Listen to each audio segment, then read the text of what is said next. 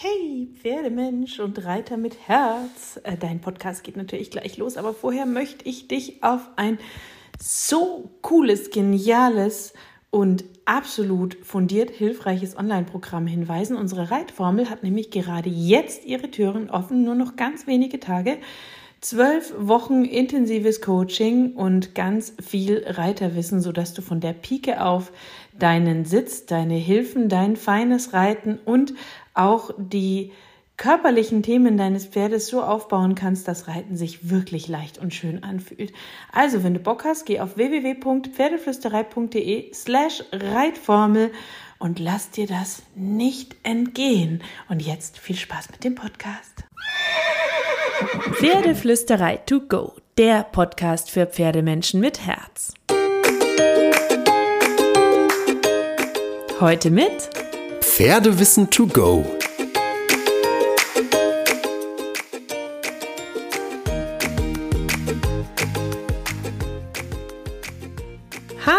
Und einen wunderschönen guten Morgen wünsche ich dir. Ich hoffe, du hattest eine schöne Woche und ganz viele magische Momente mit deinem Pferd. Zur Magie gehört für mich auch, dass wir gemeinsame Erfolge feiern mit unseren Pferden und eine schöne Zeit haben. Deswegen gibt es im Grunde bei uns, also bei meinem Pferd und mir, zwei große Trainingsvarianten, so nenne ich das jetzt mal. Bewegungswochen und strukturplanige Wochen. Und ich teile das in zwei Folgen auf. Diese Woche gebe ich dir ein Beispiel für strukturiertes Lernen und wie ich das angehe. Und nächste Woche nehme ich dich dann einfach mal mit in eine Woche mit dem Pferd und nehme einfach jeden Abend auf, was wir so getrieben haben und baue das dann zusammen. Und ich bin gespannt, wie dir das gefällt. Aber diese Woche geht es jetzt erstmal um eine strukturplanige Woche. Also wenn ich mit Struktur Schritt für Schritt eine neue Aufgabe erarbeite. Für das Trainingsbeispiel brauchst du einen Stallhalfter und einen Fürstrick und eine Gerte, das nur am Rande. Ähm, ich gebe dir nämlich auch ein kleines Basic-Beispiel für den Einstieg. So, Trommelwirbel, du ahnst es vielleicht, die genialsten Stallhalfter der Welt gibt es bei uns im Shop von dem zauberhaften Zauberlabel Hilbury. Ich liebe die sehr, die produzieren in Deutschland, die arbeiten nachhaltig und hochwertig. Die Halfter sind super, weil die individuell einstellbar sind am Genickteil, ja, das ist jedes Halfter oder fast jedes, aber eben auch am Nasenteil. Das heißt, sie sind mega flauschig bequem für dein Pferd, die sind unterpolstert und du kannst es individueller anpassen, was natürlich gut ist, weil auch ein Stallhalfter gut sitzen sollte und nirgends drücken sollte oder ewig schlackern sollte. So, findest du auch? Cool. In den Show Notes habe ich dir unsere zwei Goodies verlinkt. Aber jetzt gehen wir mal zum Thema strukturiertes Lernen Schritt für Schritt. Ich habe ja manchmal bestimmte Ziele, die ich erreichen möchte oder bestimmte Probleme, die ich lösen möchte. Kennst du auch, hast du bestimmt auch mit deinem Pferd. Und wenn ich ein bestimmtes Ziel habe, dann gehe ich relativ strukturiert vor und versuche, so eine natürlich gute Balance aus Wiederholung und Herausforderung zu finden, damit das Pferd nicht überfordert, aber auch nicht unterfordert wird. Weil Pferde lieben ja Gewohnheiten und Wiederholung, um Routinen zu entwickeln. Aber sie langweilen sich auch irgendwann, wenn du immer das Gleiche machst. Also sie sind ja auch relativ neugierig und lernwillig und clever. Das heißt, wenn ich eine bestimmte Aufgabe erarbeiten will, gehe ich relativ kleinschrittig vor. Ich beschreibe dir jetzt erstmal ganz grob, wie ich dann vorgehe, wenn ich eine bestimmte Aufgabe erarbeiten will und dann nochmal detaillierter in einem Praxisbeispiel. Ich wärme mein Pferd eigentlich immer auf, meistens mit einem Spaziergang. Wenn ich reiten will, dann gehe ich mit dem Sattel spazieren und setze mich dann nach 10, 20, 30 Minuten Schritt auf den Rücken. Das variiert dann so ein bisschen nach Jahreszeit. Im Winter ist das Pferd einfach kälter und steifer, im Sommer ist es schneller warm. Ähm, und danach gehe ich auf den Platz und trainiere die Übungen. Manchmal trainiere ich sie auch im Gelände, je nachdem, was ich erarbeiten möchte oder wie weit ich damit schon bin. Ich überlege mir vorher ganz genau, was ist mein Ziel, also was möchte ich erreichen. Dann mache ich mir Gedanken, wie ich die zu erlernende Aufgabe in möglichst kleine Schritte herunterbrechen kann. Mm, und dann bleibe ich mehrere Tage mit kleinen Pausen für den Lerneffekt an genau dieser Aufgabe dran, bis ich sie so ein bisschen verbessert und optimiert habe mit meinem Pferd. Ähm, ich gebe dir jetzt gleich noch ein praktisches Beispiel. Ähm, wenn du deinem Pferd vom Boden aus das Rückwärtsgehen beibringen möchtest, zum Beispiel auf Entfernung oder wenn du parallel zu deinem Pferd weiter weg stehst. kannst du das machen. Das ist super bei der Freiarbeit oder für zwischendurch oder wenn du es auch vor neben deinem Pferd direkt machen möchtest als kleine Übung. Zwei, drei Schritte rückwärts aus dem Rückwärts antraben ist zum Beispiel super für die Hinterhand. Also mit dem Rückwärts kannst du einige schöne Dinge machen. Mein heißer Tipp. Du kannst ähm, alles natürlich auch reitend machen, aber ich würde alles Neue meistens und immer vom Boden aus starten, wenn du eine neue Aufgabe hast. Auch wenn du sie später reiterlich umsetzen möchtest, ist es super, super hilfreich, wenn du das Ganze vom Boden aus startest, weil dein Pferd sieht deine Körpersprache und kann deswegen viel leichter verstehen, was du ihm eigentlich beibringen möchtest.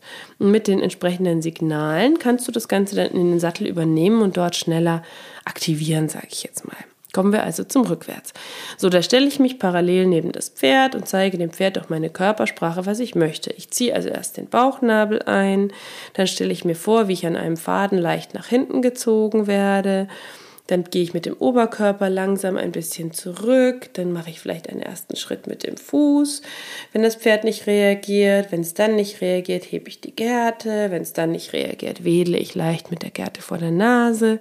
Reagiert es dann nicht, zupfe ich am Strick Richtung Brustmitte, damit ich das Pferd nicht ungewollt zur Seite ziehe. Und sobald das Pferd auch nur den Gedanken nach hinten denkt, ähm, dann lobe ich es mit einem Leckerli und meinem Leckerli-Wort Keks. Du siehst es an, an der Muskelspannung, vielleicht einer leicht minimalen Gewichtsverlagerung nach hinten zum Beispiel. Ich möchte also schon den ersten Gedanken in die richtige Richtung belohnen. Und sobald das Pferd das versteht und nicht nur leicht nach hinten denkt, sondern auch wirklich nach hinten geht und Schritte nach hinten macht oder einen ersten Schritt nach rückwärts macht, füge ich der Übung noch ein Signalwort hinzu, das ich mit dem Übungsschritt verbinde. Ähm, Im Falle von rückwärts nehme ich zurück und verlagere mein Gewicht jetzt noch nicht, sondern gebe dem Pferd wieder alle Hilfen in der gleichen Reihenfolge wie vorher und sage aber noch zurück und auch da, wenn das Pferd nur mit der Gewichtsverlagerung, also der richtigen Idee reagiert, lobe ich, es gebe ein Leckerli und mache eine Pause. Und wenn das gut klappt, dann will ich eben nicht mehr nur die Gewichtsverlagerung, sondern den ganzen Schritt. Dann belohne ich irgendwann zwei Schritte, drei Schritte, vier Schritte.